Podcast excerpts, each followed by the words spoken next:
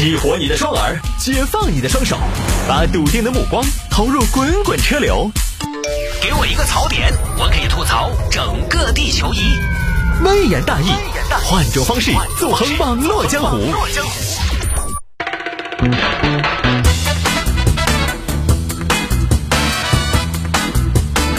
来喽！欢迎各位来到今天的微言大义，继续回来啊！哎呀，今天的新闻都还挺费体力的，你看，除了第一条出狱啊，好吧，说下面这个新闻了，听众朋友让摆的啊，可能有人说，我觉得我的定位我还是要重新的思索一下，重新对自己进行一个定位。我有的时候以为我是个段子手，结果呢，角色扮演类的现在是我的主流。来吧，有听众朋友说摆一下这个事情：湖北女子学车遇到暴躁教练想换人，一查竟然发现更暴躁的事情。哼 来这儿，武汉一个夏女士前段时间学车了，找了一个陆教练，双方呢当时签了一份驾驶员培训合同，学费呢是两千七百块钱。当时这个合同上面合同上盖了一个章啊，湖北申宝汽车驾驶培训有限公司，然后中间有括弧，里边写了个二。在学习的过程中呢，夏女士就对这个教练不太满意，因为这个陆教练呢，教学的风格呢就比较的狂暴。在做啥子？怎么了，陆教练？你在怂啥子怂？你开个车你怂怂怂，把那早吃稀饭都怂出来了。哦，那不是我掌握不好这个离合吗？掌握不好就不要学了，课到下车。那我才学了半天就放弃，也太过分了吧！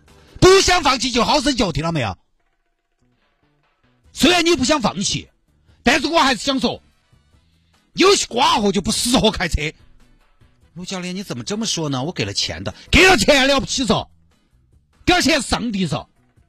你这个水平，给了钱，我怕你有钱没得命命花。我跟你说，那就很很暴躁啊！陆教练，今天练什么？练停车倒车。还是昨天那几样，你会不想练新的嗦？停车倒车你得不得行嘛？练什么？明知故问。好好好，停车倒车，停车倒车。大方向，大方向在做啥子？你脑壳头装的米田共吗？早起来喝了三路嗦。你倒个车，你看你跟他吃醉了，两个倒起来像个啥子？都倒来横起了。陆教练，那我不会才学的嘛？你都学了好久了，你就这么一个倒车，你学了半个多小时了还没学会？这儿跟你说了，这儿这儿这儿看到没有？在在在窗子上给你做了个标记，那贴的这个人是白贴贴了耍的嗦，sticker 嘛啥子嘛？好看嘛贴到这儿，这个东西贴到这儿啥子嘛？贴到这儿告诉走到这儿打方向，打方向，我还哪么跟你说嘛？那是技能哦。那我再来就行了嘛！你搞快，你啥子再来硬是没教过你们这么瓜的。你还是大学生，现在大学生门槛那么低着，走几下，搞快点儿。哎，教练，你看，你看，这把我打的合适吧？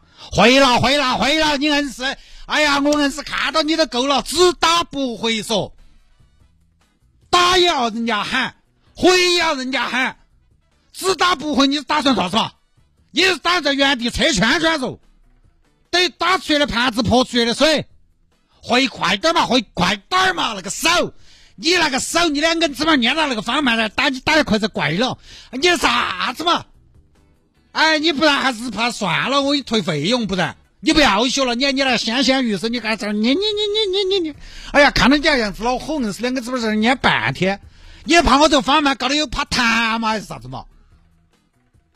不行，这个样子，你干脆点个小龙虾，他送你两副手套嘛。哦，教练，我没注意，因为我我就是平时斯文惯了，跟你的性格有一些区别。斯文就不要开车，开车需要的是激情。斯文你要走路，坐轿子，坐马车，南瓜马车。下课，下课。陆教练，今天我们练什么呀？练练练，我不晓得，不要来问我，个人练。你想咋个练咋个练，不管你了。那什么叫不管我了，陆教练？这个话，我交了钱的，交了钱了不起嗦。我还是之前那句话，你交了钱很了不起吗？你交了钱，学校就保你上清华北大嗦。陆教练，你什么态度？我认你很久了，我们就温柔的一个姑娘，我平时从来不对别人生气的，但你真的把我惹得有点鬼火冒。啊态度很差。那边夏女士呢就不满意嘛，就驾校换教练，去了之前我们说签合同那个盖章的那个公司啊，湖北申宝汽车驾驶培训有限公司。我换个教练，我对现在的那个陆教练很不满意。陆教练，对陆教练，你看就这个人凶神恶煞的，啥子那么不得了吗？我学我车，我甲方，从来没当过这么受气的甲方，都开得来了哈，他交代你就晓得后人家后人家。陆教练，我们这儿没有这个陆教练啊，啊，我们没有陆教练这个人啊。没有，没有就算了吗？你们公司也欺负我呀，欺负我一个弱女子。你们盖了章的，合同上白纸白纸黑字，签字画押不认账的吗？我看看呢，看呢，看呢，睁大你的眼睛看看啊！这是你们的章，湖北申宝汽车驾驶培训有限公司看到了吗？呃，哎，女士，你这个章不对，不是我们的。你好，姐姐认不到汉字吗？这这不是湖北申宝汽车驾驶培训有限公司是什么？这难道不是湖北申宝汽车驾驶培训有限公司？难道是中国首个众筹顶级流量明星吗？这牌子？不是，是这样啊。你看，姐，我们的章是湖北申宝汽车驾驶培训有限公司，但你这上面盖的章吧，你看是湖北申宝汽车驾驶培训有限公司二，有什么区别？我们章没有二，但你这个有二，那是不是你们的二分部？我们没有分部，不是我们的，不是你们那是哪个？在这边一查，查到夏女士的档案信息，因为她这个学了，应该有一个档案信息是要上传的啊。这个档案信息呢，在另一家什么三环新汽车培训有限公司，而接下来呢，这个事情还没水落石出，相关部门会介入调查，协助夏女士换教练。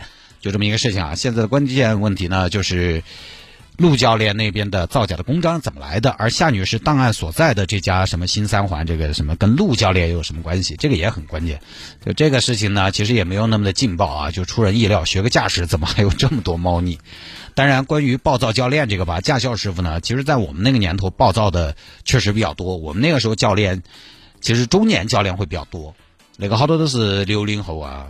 或者麒麟比较靠前的这部分，那部分的男士，该咋个教他，反正脾气还是有点大。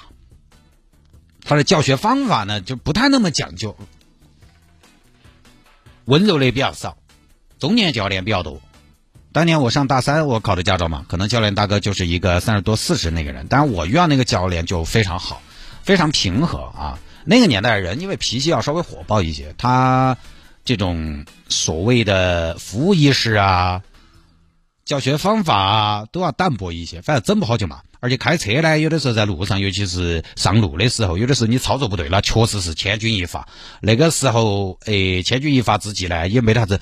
哎呀，你怎么能这样呢？也不太可能这么温柔，那就那就是快刀斩乱麻两下，对不对？但是我们那个教练还好，很温和。我们那个教练不吃烟不喝酒，甚至给他买个凉面饼子，人家都说：“哎呀，影响不好，我就不吃了。”一个凉面饼子，最多我觉得谈到肠胃不好，那这啥咋说得到影响不好？很负责，很温和，很有耐心。但是，呃，像那个年代，我们那种教练师傅哈，其实可遇不可求。其他的多半教练那个时候真的该骂的骂，有的时候要打手还要打手。